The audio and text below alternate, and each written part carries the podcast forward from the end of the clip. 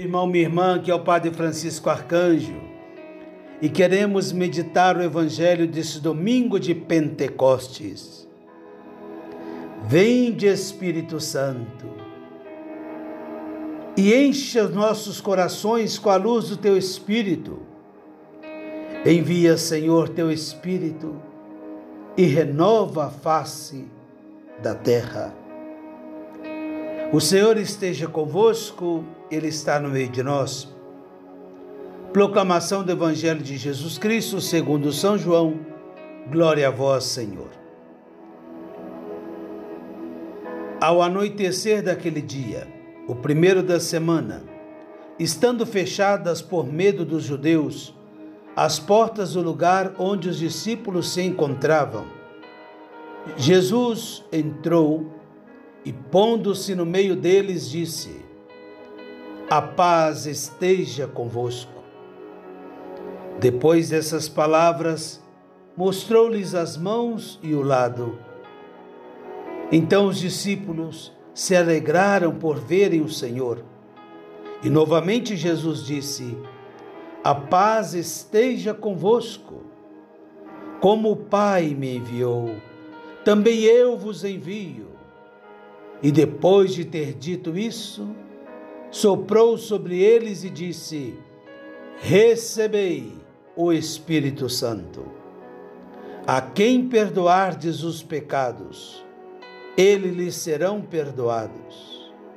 A quem não os perdoardes, eles lhes serão retidos. Palavra da salvação. Glória a vós, Senhor. Queridos irmãos e irmãs, celebramos Pentecostes, celebramos a vinda do Espírito Santo, celebramos a festa dos dons, da partilha, da unidade, celebramos a manifestação da Igreja. Queridos irmãos e irmãs, nesse dia tão precioso, nós somos chamados a fazer uma profunda reflexão. Sim, porque vivemos mais de 50 anos assistindo em muitos países a diminuição do número de fiéis, número de crentes, e também uma grande dificuldade de transmitir a fé às novas gerações.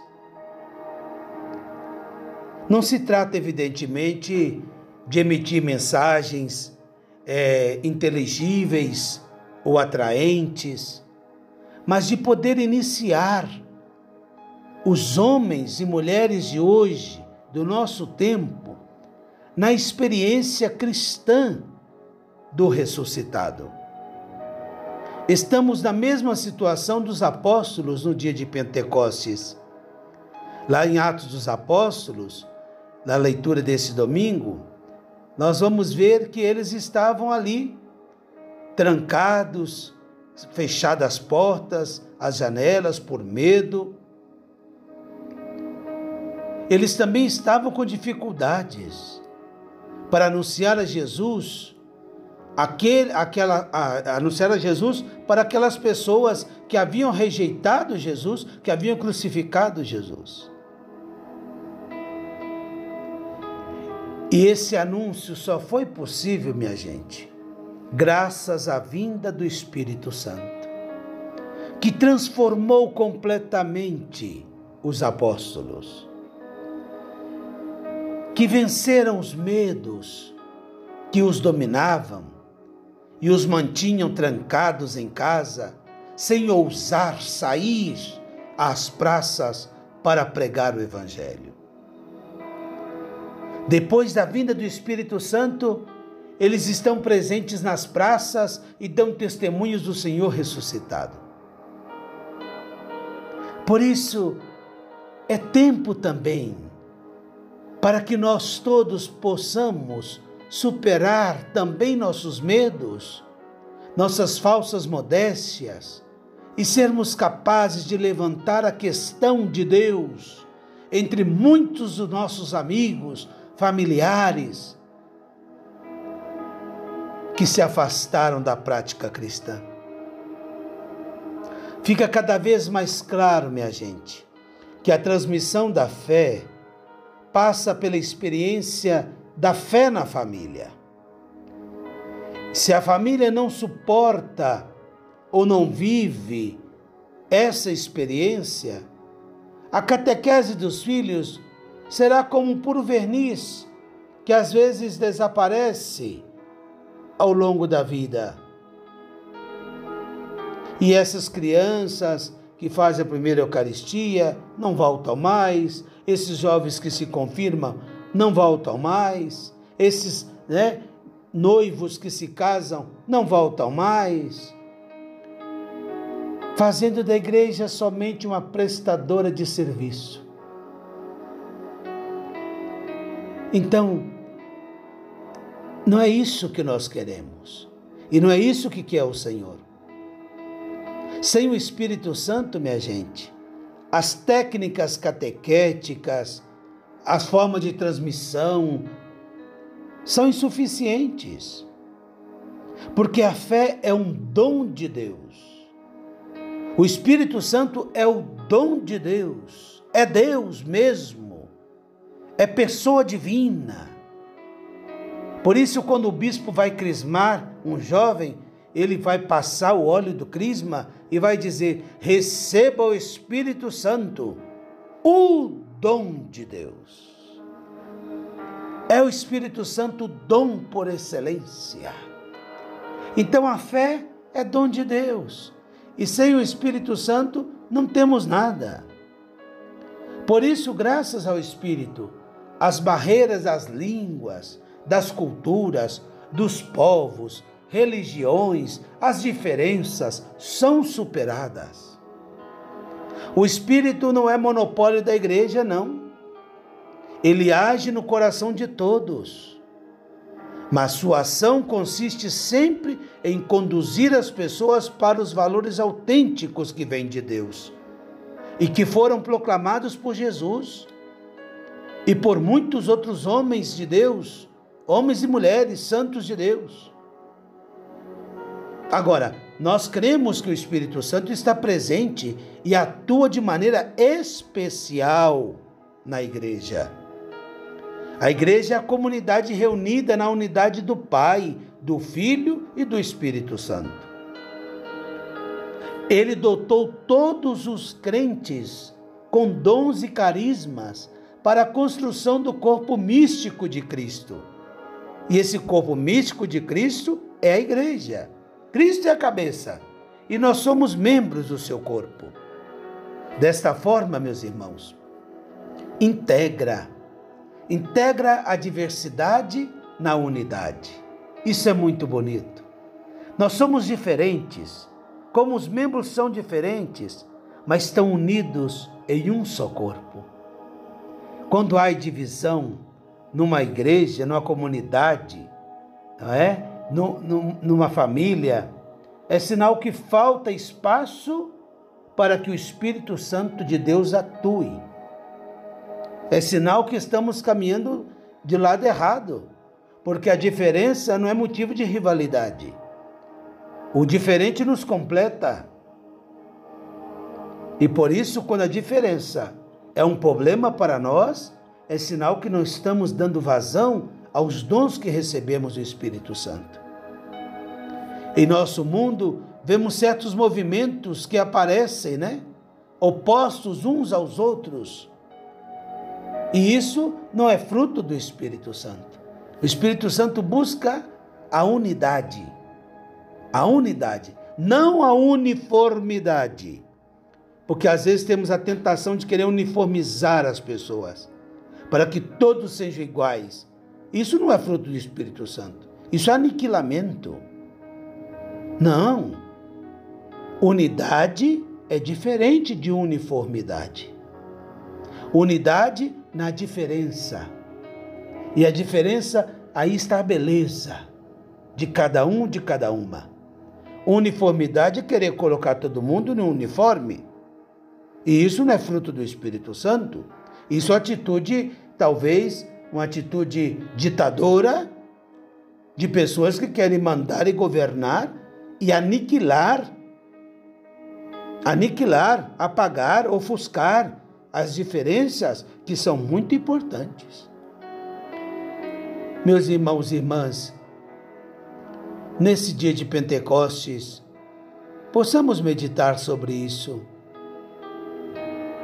Por exemplo, a triste realidade que vemos de guerras, divisões, mostra a manipulação também política das diversidades culturais para colocar algumas pessoas umas contra as outras e assim por diante. Embora o Espírito anime os grandes movimentos da história de unidade, de diálogo, a sua ação está centrada no coração das pessoas. E é aí que ele nos faz de fato filhos de Deus, não é? O Espírito Santo foi derramado, São Paulo vai dizer aos Romanos: o Espírito Santo foi derramado em nossos corações. E é isso que nos torna irmãos, filhos de Deus. E por isso a nossa esperança, a nossa alegria é, é, tem sentido, porque o Espírito Santo está em nós. Ele é quem sabe interpretar os gemidos do nosso coração, os anseios que mal conseguimos nomear ele que sabe interpretar. É a dignidade do homem concreto que está em jogo aqui. Porque a pessoa concreta é que vai responder à ação de Deus. Deus não quer uma relação conosco com a relação com homens e mulheres fictícios, não imaginários. Não, a relação de Deus conosco é concreta, passa para a nossa história, a nossa verdade. E é isso que o Espírito Santo vem nos dizer, não é? Então, meus irmãos e irmãs, é nessa graça que vamos responder à ação de Deus em nós. É a pessoa que recebe o Espírito que experimenta de fato a paz, a alegria e o perdão. Portanto, o caminho da igreja, o caminho da evangelização nesse atual contexto da história, passa também pelo homem concreto. E esse é, um, é o objeto, não é, do meu estudo né, teológico. É isso que estou aqui aprofundando né, nos livros e buscando, à luz do Espírito Santo, entender, primeiramente para mim, e depois tentar ajudar também nesse processo da evangelização da igreja.